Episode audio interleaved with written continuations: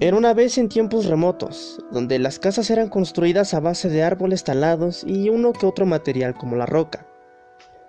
Todo era en un lugar alejado, un pueblo, que a su alrededor tenían montañas, ríos y un hermoso campo libre con las flores más hermosas que puedes llegar a ver.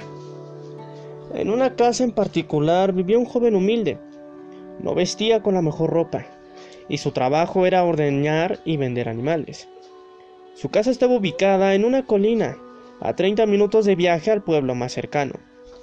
Aquel chico de nombre Mael había terminado una venta jugosa que le había dejado con lo suficiente para comer carne por dos semanas. El chico tan contento iba de camino a su casa cuando se topa con un señor del pueblo que vestía de mala muerte. Era tan conocido por la gente del pueblo que la apodaban como el traidor de los dragones.